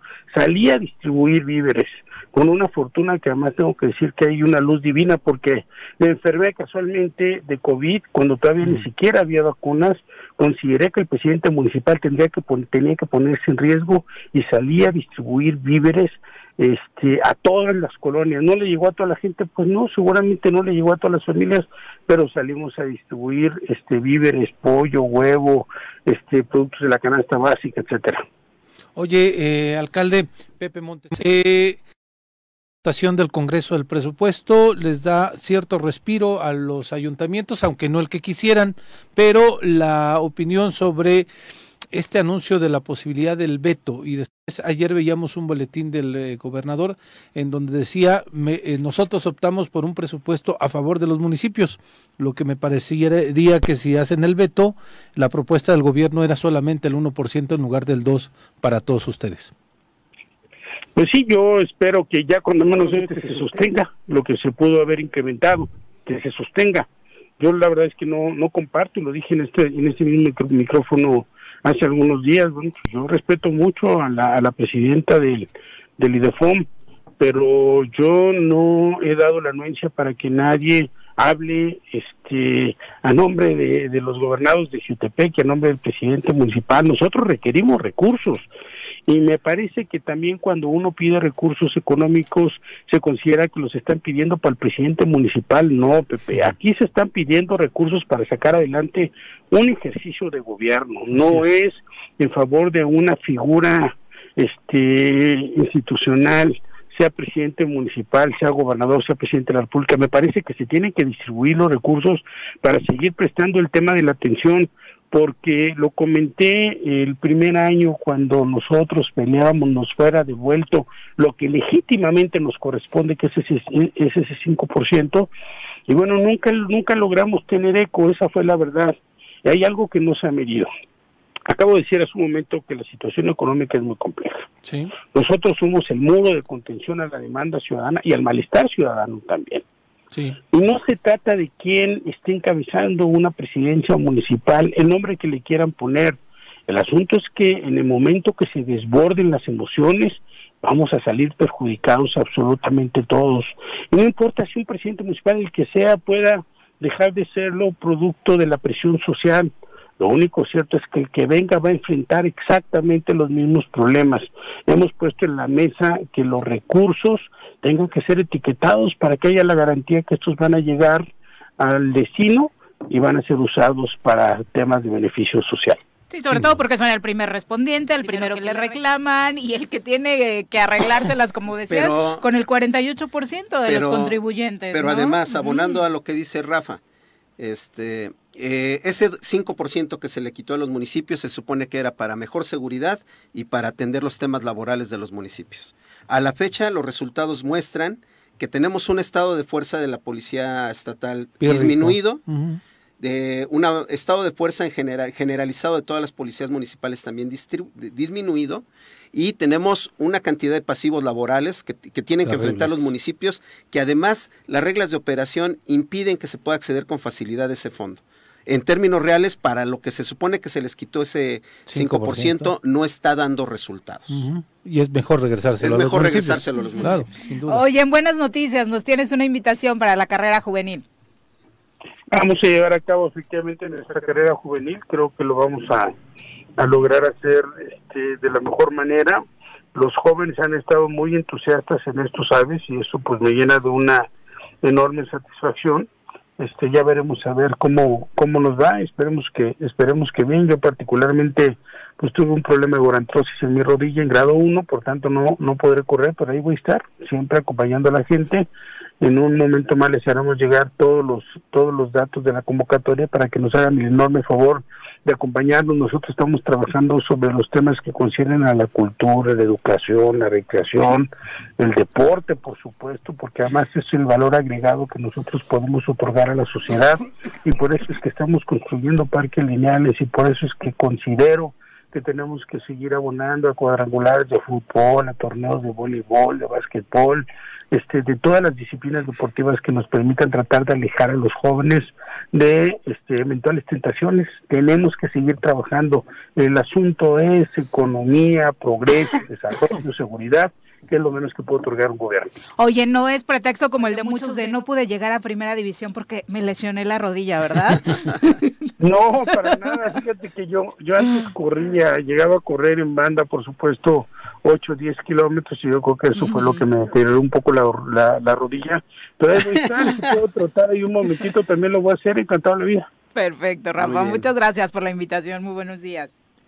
Les mando un abrazo con todo mi aprecio. Gracias por la oportunidad. Tratemos de generar conciencia, tratemos de ser solidarios, de unificarnos.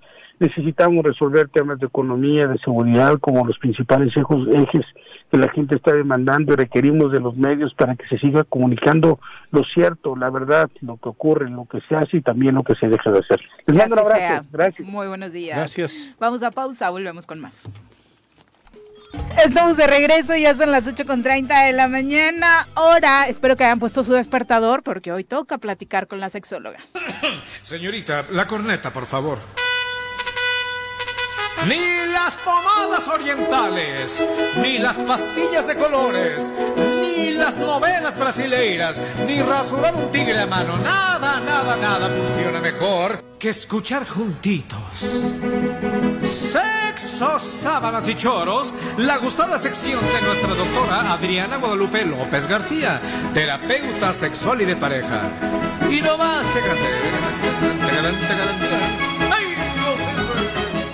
Doctora, ¿cómo te va? Muy buenos días. ¿Qué tal? Muy buenos días, ¿cómo están? Bien, gracias. Muy bien, muchas gracias. Muchas gracias igualmente y un saludo a todas las personas que nos están escuchando y viendo. Oigan, ahorita que le daba el traguito al café, empecé a pensar qué rico es cuando estás relajado disfrutando de algo, ¿no? Claro. como así, como que, ay, te tomas el cafecito calientito, poco a poquito, y se supone que lo vas disfrutando. Igual pasa con la relación erótica, con una relación sexual. Lo que se espera es que cuando la persona decide iniciar un momento erótico, está relajado, disfrutando, ¿no? Pues a lo mejor conforme van avanzando las caricias van teniendo tensión, pero la tensión natural de la excitación que además, fíjense, si ustedes ponen atención a su cuerpo, se darán cuenta que conforme vamos aumentando la excitación, puede haber taquicardia, empieza a haber sudoración, obviamente si hay movimiento, ¿no? Este como que empiezan las palpitaciones y bueno, hay una forma de responder. Pero es muy diferente a cuando antes de que inicie la relación o cuando está el momento de la relación, empiezas a sentirte tensa o tenso, ¿no? Y entonces empieza tu corazón a latir muy rápido, estás sudando y todavía ni siquiera te mueves, ¿no? Entonces, hay que hacer una diferencia porque eso que les estoy describiendo, que ahorita les platico un poco más, se llama ansiosexualidad. Le han puesto el término de ansiosexualidad. Ya saben que ahora, bueno, hay muchos términos que están colocando a la forma de respuesta. ¿Se acuerdan? Como las personas, por ejemplo, ¿se acuerdan que una vez les platiqué de los sapiosexuales? ¿No? O sea, como estas características o estos términos que están acuñando para llamarle una forma de responder. Ay, pero desafortunadamente la ansiedad está siendo muy protagonista acuñando términos. Exacto. Y ahorita, ahorita que estamos viviendo como en muchas situaciones que pueden generar tensión, es importante que sepan las personas que en el momento sexual puede haber esto que les platicaba al principio, ¿no? Te vas poniendo tenso, hay taquicardia, pero es porque estás excitándote, ¿no? Y, hay otras formas de respuesta que nos podemos dar cuenta, como en el hombre la erección, en la mujer la lubricación vaginal, hablando de la excitación. Pero las personas que tienen ansiosexualidad o que se consideran ansiosexuales, antes, como les decía, nada más de pensar que van a tener una relación sexual, empiezan a sentirse tensos o tensas. En el momento de la relación, ¿por qué? Y ahí les voy a dar las causas probables. Puede haber muchísimas, ¿eh? pero algunas la logran realizar el acto sexual a pesar de tener esa ansiedad. Pero no lo disfrutan. Exacto. No lo disfrutan porque están pensando, fíjense, que es algo también que esto distorsiona el momento. Piensan, voy a poner ejemplos, ¿no? Las personas que no están a gusto, a gusto con su cuerpo, las personas que no están a gusto con su olor, las personas que no están a gusto con la persona que están interactuando, porque además acuérdense que hay muchas personas que consideran esto una obligación. ¿no? O sea, ya hoy toca. Ya es mi novio, pues, ya es mi marido, pues hay que cumplir. O, para ellos también, cuando hay la exigencia de que la pareja, porque déjenme decirles que ustedes hombres, pues aunque no les digan, oye, quiero una, una erección, finalmente probablemente con sutileza, pero se sienten tensos porque la pareja los está, heterosexual o homosexual, ¿eh? les está presionando para tener un contacto íntimo. Entonces, fíjense, en el hombre es frecuente que aquellos que tengan disfunciones sexuales, por ejemplo, la disfunción eréctil, se, se sientan presionados y empiecen con esta ansiedad antes, cuando ya va el mensaje así como, ah, no, me dejó ahí este, la pantaletita y esa es la señal de que quiere. Entonces ya empiezan a tener una ansiedad que les genera esto que les comentaba, palpitaciones, sudoraciones, intranquilidad y desde ahí ya se acabó. No, o sea, ya antes de empezar Ya se está bloqueó la cabeza. Ya se bloqueó La y de aparte- arriba. Bueno, y la de abajo tampoco va a responder. Y la de arriba ¿No? bloquea la de abajo. ¿no? Exactamente, porque además. Carlos, hace, hace rato tú decías algo muy importante. Toda la- nuestra respuesta, la forma de cómo in- estamos disfrutando o no, está en el cerebro. Y entonces en el momento que se desencadena esta respuesta y que la persona, lejos de estar disfrutando, está tensa, distraída, imagínense cuando en, en una relación, ¿no? ¿no? no quiero ser morbosa, pero imagínense por un momento que en lugar de que esté esta mujer relajada disfrutando o el hombre dándole besitos a su pareja, esté tenso esperando que a ver a qué hora se acaba, ¿no? Y pidiendo que su pene se erecte y así suplicándole, por favor, amigo de, la- de la vida. Responde. No no, me no, falles, me camarada. falles, amiguito, ¿no? y no se pueda, entonces bueno, esto genera más preocupación. Y ahí está el círculo vicioso, ¿no? Que puede llevar a las personas a que tengan esta categoría de ansios sexuales, ¿no? Hombres y mujeres. Ahora también tenemos que recordar que hay mujeres que tienen antecedentes de agresión sexual, hombres también, pero es más frecuente en las mujeres, que vienen arrastrando desde la infancia una situación de no, no disfrutar. Claro, de trauma. Ya sea que, claro, que tengan un trauma, que sean mujeres que son anorgásmicas, por ejemplo, y que entonces es como no le encuentro el gusto. O sea, no hay como para qué, ¿no? Y voló al punto. Lo hacen para complacer a su pareja y no lo disfrutan. Entonces, la invitación sobre todo es a que pongan atención si, so- si están pasando por esto, porque además no es siempre. Hay personas que dirán, bueno, yo siempre he sido así, ya estoy desesperado o desesperada, pero hay otras que a partir de algún evento, pongo el ejemplo, ¿eh? la pandemia.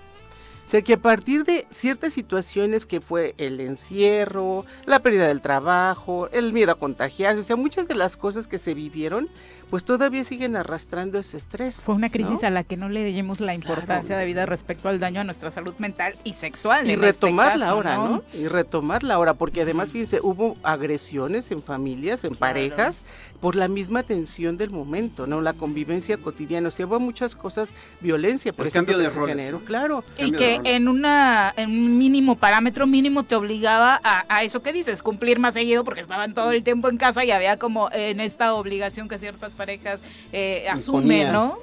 Entonces, vean, sobre todo quitarle el rubro de obligación. O sea, esto no es obligación. Hay que hacerlo por placer, porque quieres Pasarla compartir con la persona, pasarla bien. Eso, o sea, es como la finalidad. Cuando ya es no la vas- final de, de ser- de tener pareja también. Así es. Ay, o sea, digo, hay, hay gente que tiene complicaciones siempre en la- con la pareja y ya nada más es discusión, discusión. y ¿Para qué estamos juntos si no es para pasarla bien? eh, exacto. Para y- complicarme la vida lo hago yo solo. y fíjate- Entonces, en la sexualidad de, de igual forma. Así es, pero fíjate qué curioso. Hay parejas que tienen como esta problemática y tienen una relación sexual y A vuelven a empezar, ah, bueno, no, ya nos relajamos, porque además, claro que relaja tener orgasmos, Sí, ¿no? sí, sí. Entonces ya vuelven a empezar su semana, pero ya llegó el miércoles y otra vez a ver ahora por qué nos peleamos. Como que tienen un contacto sexual que relaja el momento, ¿no? Pero el problema no se acaba. Oculta el problema real, ¿no? Exactamente, o sea, Ujú. eso de que, ay, bueno, ¿no? Porque puede ser Se que te lleves extraordinariamente bien en ese sentido, ¿no? Doc? Y que sea uno de los motivos por los que sigues. Pero es así como la nada más una cortina, ¿no? Porque finalmente no está solucionando el problema. Y hay muchas mujeres también eh, que tienen problemas de autoaceptación con su cuerpo, por ejemplo. Y hombres. Y eso y hombres también. Sí, Claro. Del no les tamaño, preocupa de la- tanto, De ¿no? tamaño. Eso es, ahorita dijiste algo importantísimo. Hay hombres que no están a gusto con el tamaño de sus genitales, por Sí. ejemplo, ¿no?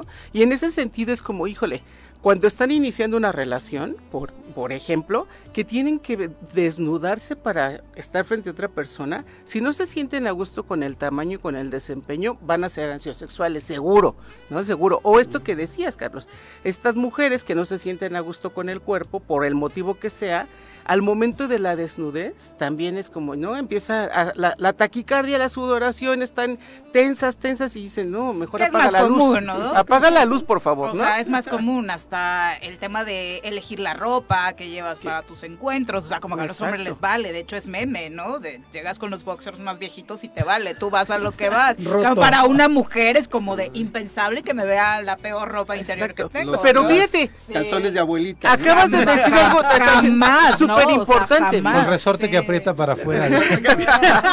pero fíjate, como que le damos más importancia claro, a eso. Pero ¿qué crees? Hay personas que sabiendo que tienen esta ansiedad, hacen esas cosas para, que no las busquen.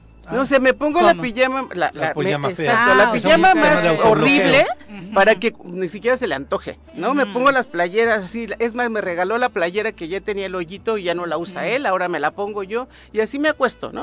O sea, es como esta forma de bloquear Como que tenga la atracción. El- el- claro, el es problema es cuando se ponen micro shorts y mini blusas, ahí sí hay problema. Uno no es de palo. Exacto, ¿no? Bueno, Hay, unos que son de un palo. y ya, cada quien tiene su hábito sexual, ¿no? Y Hay- como hay- siempre, eh, el tema dado que es primero un trabajo interno, ¿no? Así es. O sea, Reconocer que tienes un problema, ¿no? Reconocer que tienes un problema, buscar ayuda porque de alguna manera se va convirtiendo en algo que va a alterar tu salud sexual, como lo hemos dicho, ¿no? Que Y es- Vamos- hablando con vamos tu a pareja si tienes confianza también, Así es. ¿no? Y si crees que eres ansiosexual, ¿dónde te pueden buscar? Con mucho gusto, con mucho gusto me pueden encontrar en el 310 1120 y en Facebook como Adriana López Sexóloga. Muchas gracias. Doc. Muchas gracias a ustedes, Buenos tengan bonito días. jueves. Vámonos a pausa, volvemos con más. Algunos comentarios del público, los habíamos tenido por ahí eh, pendientes. Chacho Matar, un abrazo. Arnaldo Pozas, profe, muchas gracias por acompañarnos todos los Saludos. días. Paco Carzu dice, le han hecho la vida imposible eh, al, al gobernador y bueno, según dice allá el señor de las mañaneras, me parece que debe cambiar ese discurso. Y Claudia, pues tendré muchas cosas que explicar antes de hablar del fiscal de Morelos. Eh, allá hay también muchos temas en cuanto a culpas y encubrimientos que explicar. Para empezar, el tema del metro. Eh, Martín Flores Castro, también un abrazo hasta Coajomulco. Muchas gracias por acompañarnos todos los días. Francisco Ávila, también, bueno, solamente aclarar, entendemos y respetamos tu percepción, pero dice, amigos del Choro, sean como iniciaron, más del lado del ciudadano y no tengan tendencias para tratar de encubrir a alguien. Por supuesto que no está, no, el discurso de este programa nunca será, eh, si te refieres al caso Ariadna particularmente, encubrir a alguien. No hemos tratado de compartir las posturas eh, absolutamente de todos y creo que particularmente si nos has escuchado esta semana, pues ha sido como eso, ¿no? Desde escuchar al fiscal el mismo lunes, hoy al diputado eh, Julio César, y obviamente también hemos compartido las versiones que la propia Claudia Sheinbaum ha estado dando, ¿no? Y que aparte son, son públicas, ¿no? Y que la lógica hemos dicho, si hay alguna culpabilidad real de alguien, adelante. Que se ¿no? castigue, Que se ¿no? Necesitamos vivir en una sociedad de justicia principalmente y de instituciones y que si señalamos evidentemente sea con pruebas. ¿no? De justicia ciega, que no mire colores, que no mire facciones. que Adolfo García, parejo. Benjamín Gutiérrez, Ramón Robledo, Pedro Barut, muchas gracias por acompañarnos, que Pedro es de los que coincide con esta postura de Juan José, decía Pedro hace unos momentos, eh, en mi opinión muy humilde, Juanjo tiene razón, tanto Claudia como Cuauhtémoc se unieron para quitar al fiscal porque Temo solo no puede. ¿Será? Bueno, es otra de las versiones, ¿no? Que aquí compartimos. Pero pasemos a temas más agradables. Hoy adelantamos el viernes musical y nos acompañan eh, por acá, pues el talento de la Vibra Records, que ustedes han estado conociendo desde hace un buen rato a través de nuestro espacio. Saludamos con muchísimo gusto a Griseli de Belegui. Bienvenida. Muchas gracias. Buenos días. Muy buenos días, Moel. Muy buenos días. Hola, hola, buenos días, ¿cómo están? ¿Todo bien? Y, eh, Bien, gracias. Y Eden, bienvenido. Hola, ¿qué tal? Muchas gracias, muchas días. gracias. Pues ya nos habían adelantado un poquito de este tour que van a tener por el viejo continente. Cuéntenos, ya ya. estamos en eh, cuenta regresiva. Así es, ya el lunes, primeramente Dios, nos vamos ya a este viaje, a este sueño, ya un pasito más cumplido. La verdad estamos muy emocionados, pero también un poquito, pues, nerviosos, yo creo que como todo, ¿no? De, de esta nueva etapa, siento que va a ser un parteaguas para nuestra vida, para nuestra carrera, y pues felices de poder estar aquí en el Choro con ustedes compartiendo toda esa experiencia. Quienes no se pierdan los viernes musicales, obviamente, eh, se han dado cuenta de que eh, hay talento, talento morelense en el ámbito musical, en diferentes géneros. Ya lo platicábamos un poquito en el corte para Carlos, que no tenía la oportunidad todavía de, de conocerlos, pero para los que están como Carlos un poco perdidos, tratando de identificarlos, ayúdenos a reconocer sus proyectos. Eh, Moel, cuéntanos un poquito, recuérdale al público lo que haces, tu estilo y demás. Sí, eh, pues básicamente somos un grupo de amigos haciendo música, a lo que nos apasiona. Somos tres proyectos que nos vamos a el viejo continente, a España, Irlanda e Inglaterra. Eh, Eden, Belegui y un servidor Moel. Y pues básicamente nuestros proyectos como que son eh, chile con huevo, ¿no? Por ejemplo, Eden es un poco más indie, Belegui es eh, rock fusión, un servidor es más eh, pop urbano, pero justamente eso que nos hace como distintos es lo que nos ha llevado a conseguir metas grandes. ¿Son compatibles para un show? Por supuesto. Claro que sí. Y de hecho este sábado ustedes lo pueden comprobar. el show de Ah, despedida, sí. ¿no? Sí. Que es precisamente parte del motivo de la, de la invitación, que nos inviten a acompañarlos en su último show en el México antes de irse a Europa. Sí, tendremos este 12 de noviembre un show, el último show aquí en Cuernavaca. Eh, es, es un show muy especial porque tiene toda la temática de este tour estelar. Vamos a estar pasando por diferentes planetas, cada planeta es cada artista. Entonces será toda, todo, toda una experiencia, todos los visuales van con respecto a esto estelar. Así que el 12 de noviembre en Tanque Studio, allá en Teopanzolco. Quizá ya lo platicamos de cómo se da esta posibilidad de la gira por Europa, pero recuerden el auditorio, cómo se dio esta posibilidad de que ustedes puedan eh, ir a estos países que mencionaban. Pues la verdad es que hemos venido picando piedra desde hace ya como este diciembre, bueno, hablando desde Belegit, vamos a hacer dos años ya tratando de incursionar en este medio. Y gracias a Dios se han abierto puertas, ¿no? Desde abrirle artistas importantes como Alexander H, Elefante, demás, hacer presentaciones en la Feria de la Flor, eh, ellos también eh, se fueron a Puebla, aquí en Cuernavaca, en Morelos, entonces como que faltaba algo. Entonces, una de esas noches yo creo que todos tenemos que estamos pensando en qué más hacer, fue de que llega como la idea de que ¿por qué no vamos a Europa? ¿Por qué no vamos a otra parte del mundo a llevar nuestra música, no? Entonces, lo platicamos, se ve factible y empezamos como la operación Europa. Empezamos de que, que, eso es lo difícil, porque el sueño Sí. de Europa pues lo puede tener Sí. cualquiera, pero el tema de aterrizar el sueño Sí. es la- lo complicado para muchos, ¿no? Exacto, Sí. y decir, ¿sabes qué? Pues estoy dispuesta a arriesgar todo. Eh, por ejemplo, yo personalmente tuve que renunciar a mi trabajo estable, que era de que, pues, es algo estable, pero oye, tengo mi sueño, ¿no? Yo no me quiero morir y decir, Como ¿qué Godín. hubiera pasado? Sí, o sea, no lo hice, no me atreví. Entonces, pues, cada quien desde su trinchera hizo lo que tenía que hacer y empezamos, te digo, la operación Europa que fue de que vamos a vender esto, hay que recaudar fondos, hay que hacer este rifas, hay que irnos a vender a un bazar, o sea, mil cosas que hicimos para poder tener pues sí el dinero necesario y también pues gracias a Dios con más gente que nos fue apoyando y nos fue abriendo puertas para poder hacer esto. y Porque de momento no hay una Algo- super disquera con el super Claro. presupuesto Exacto. para concretar esto. De ¿no? momento, Sí. algo que ustedes este, pusi- estábamos comentando off the record es que ustedes están produciendo todo. Exacto. Sí. O sea, Hasta la escenografía, todo, que me todo. impacta. Sí, ¿no? de hecho algo muy Increíble. importante es eso, ¿no? Lo que comentabas que es muy fácil soñarlo, pero ya aterrizarlo es diferente. Entonces creo que contamos con amigos que estamos muy clavados en esa cuestión, que queremos hacer las cosas bien. Y pues en este sueño nace eh, que mandamos las canciones a, a un promotor allá en Europa y él fue el que nos abrió las puertas y dijo, ¿saben Wow. qué? Lo- su música nos gusta, eh, podemos hacer tal, tal, tal gira en, en tales lugares. Entonces de eso se trata, ¿no? De que sí está el sueño, pero lo, lo centras y lo enfocas y entre todos trabajando, pues creo que se Que es logra. la principal cualidad de su generación. Además, podemos tener muchas críticas con los millennials o centennials en este caso, que hay una parte de la sociedad que de pronto tiene sus asegúnes, pero la verdad es que si algo maravilloso tienen estas generaciones es que el sueño prácticamente al día siguiente se está haciendo realidad. No siempre exitoso tal vez, pero regularmente se cumple, ¿no? Correcto, sí, Ujú. los sueños siento yo que se trabajan con mucha Ujú. paciencia y con mucha disciplina. Y algo que ha caracterizado a todo el grupo de la Vibra Records es justo eso, que nos apoyamos, pero aparte todos tenemos disciplina, responsabilidades y sabemos cada uno nuestro rol dentro de, del sello discográfico.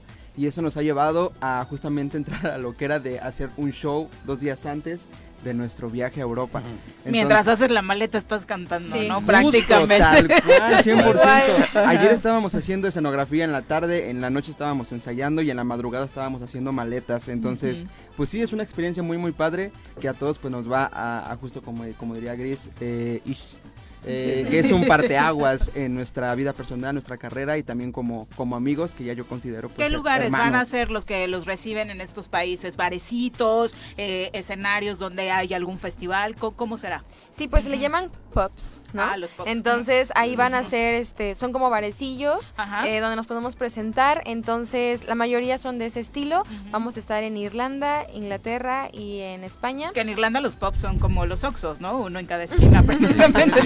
prácticamente. Pero sí, la verdad es que se nos abrieron esas puertas. También igual tenemos ya como fechas aseguradas, pero que también queremos tener como esta experiencia de, le llaman los open mics. sí, claro. Ajá, que de pronto es como, va a haber un open mic en tal lugar, ya estamos también cazando esos lugares para poder presentarnos, inclusive también queremos como vivir la experiencia de poder cantar a lo mejor en la calle o algo Claro. y que la gente pues conozca de Morelos para el mundo, ¿no? La Ay, música. ¿Cuántos días van a estar por allá? Tres semanas. Tres semanas. Tres semanas. Nos vamos del 14 y regresamos por aquí el 6 de diciembre. ¿Cuántas presentaciones? Eh, aproximadamente como unas...